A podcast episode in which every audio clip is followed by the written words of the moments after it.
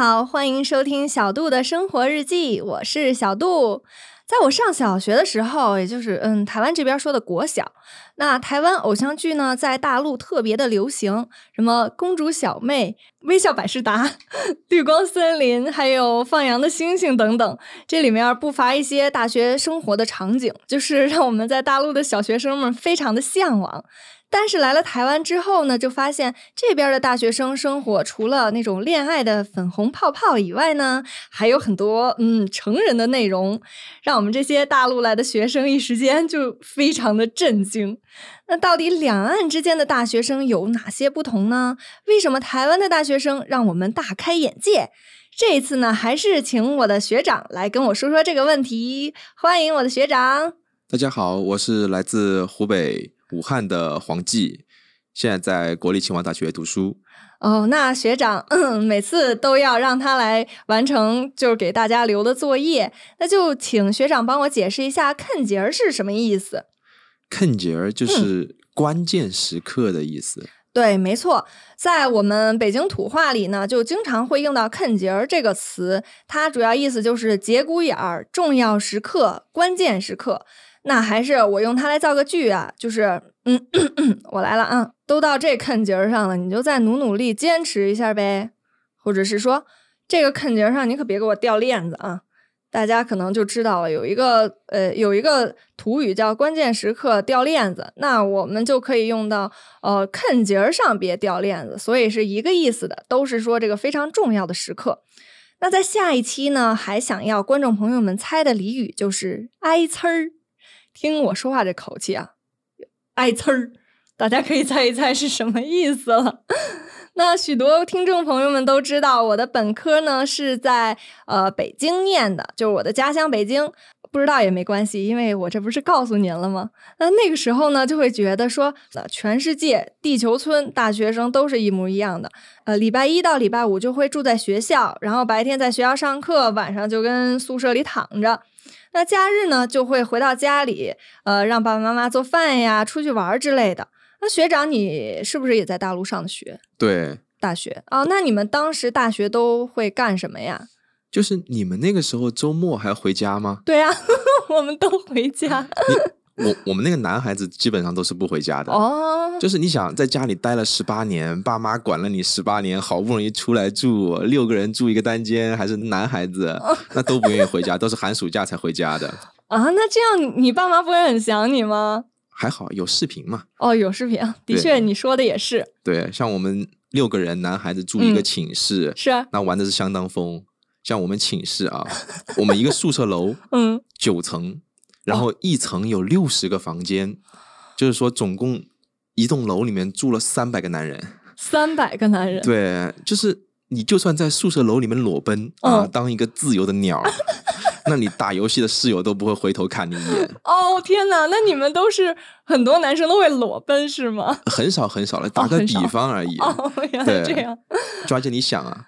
一般的学校都会建在比较偏僻的地方嘛，所以一般都有什么都市传说啊、学校传说之类的，说宿舍楼是用来镇鬼的，然后说什么建在坟上的呀。哎，对，是有这种说法。对，但我们学校是真事儿，就是真的。讲讲。对，但我也很奇怪，就有人过来问我，他说：“你怕不怕？你怕不怕鬼？”嗯。那我们宿舍九层三百个男人，呃，三千个男人。怎么说呢？宿舍周围的流浪猫都是公的，就怕鬼啊啊！那已经不是一个宿舍了，那是伫立在学校中央的一个降魔杵，降魔杵 就蹭蹭往外冒洋气儿，你知道吧？你你说的我眼前放光，我也要去看看。你就你问我怕不怕啊？你去问问问鬼怕不怕啊？我要是鬼，我都不敢出来，我一一出来遇见一群自由的鸟。画面，嗯，有一点，有一点让人羞涩。哎，那我好像听说你们那边南方的话，就是大学里面洗澡的地儿都特别的讲究个人隐私，是吗？就都是单间儿的。对，一个个单间，就是全部都是一个个小隔间，然后刷卡进去，刷卡出来。哦，这样很注重个人隐私，哎。对对对。可是你们在宿舍就不注重啊？那自由的鸟嘛。那这点，我发现台湾跟就是大陆南方还挺像的，因为呃，在台湾的大学洗澡堂也是那种单间儿，就是一个人洗一个人的，就看不到别人。对，其实，在我们北方大学的洗澡的地方，都是那种一个大平层，然后完全没有遮挡的地方，所有人洗澡都能看见。不是说看见对方了，你能看见澡堂目之所及的所有的裸体的人，你都能看到。其实刚开始，呃，洗澡有一点点不习惯啊，但是洗了两三次之后，就也觉得还好了，放开了。对，放开了，无所谓了，对，就这样了。反正大家长都一样。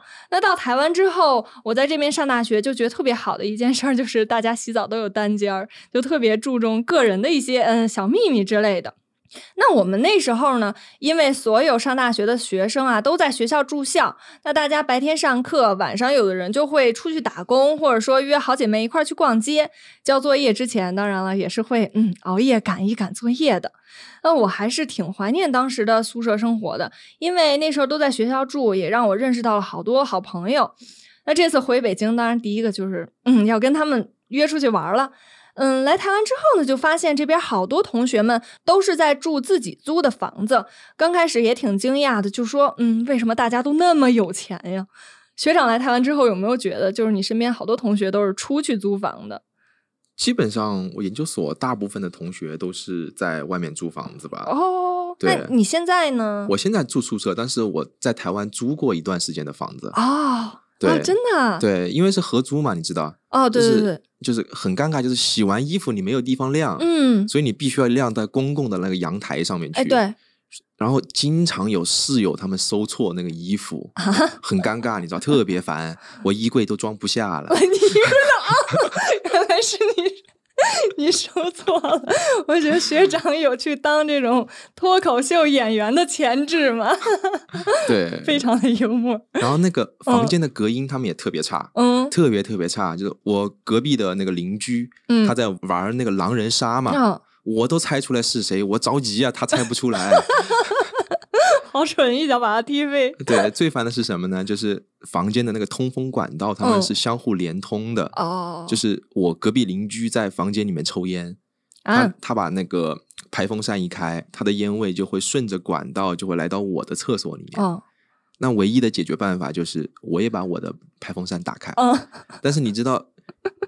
就是相同的房型的话，它的那个排风扇的型号是一样的，对，功率也是一样的，对，那气压也是一样的，就经常斗得难舍难分哦。然后，所以后来上厕所的时候，我我也抽烟，哦，哎，我一根一根猛抽，我跟你讲。你知道为什么吗？不知道，这是一个知识点啊。嗯，你说，因为在气压相同的情况下，分子会从高浓度向低浓度扩散。哦，天哪！谢谢学长给我科普这个知识，因为我本身学文科的，就对这些完全不懂。我看来以后应该多跟学长来聊一聊。可以。那我好奇，你当时租房是多少钱一个月？呃，在新竹的话，大概。六千到七千吧，其实还好哎。哦，其对，其实还好。对。那我就是来这边之后发现呢，其实，在台湾啊，特别是在新竹这边租房，好像也没有很贵。好像也是有一点贵了，特别是 新竹、台北呃更贵，然后台南那边就特便宜。呃，那我在台湾呢就租过两次房，那都是套房，价格就差不多都在五千台币左右，也没有很小，六七平，就对我来说其实挺够住的了。那这样的话呢，这么大一个房子换算成人民币，一个月也才一千块钱人民币。那台湾房租便宜呢，我猜了也是一个很多人都会出去租房的原因吧。嗯，那我不知道，我学长就是家里就湖北那边的房租是什么样的？反正北京超贵。那北京没办法呀。武汉那边的话，看地段吧，其实基本上城市中央的话，大概在呃一个套间大概在台币一万二左右吧。台币一万二套间，对，就是套房吗？对，套房套房带带独立的那种厕所的那种套房。那其实就是呃。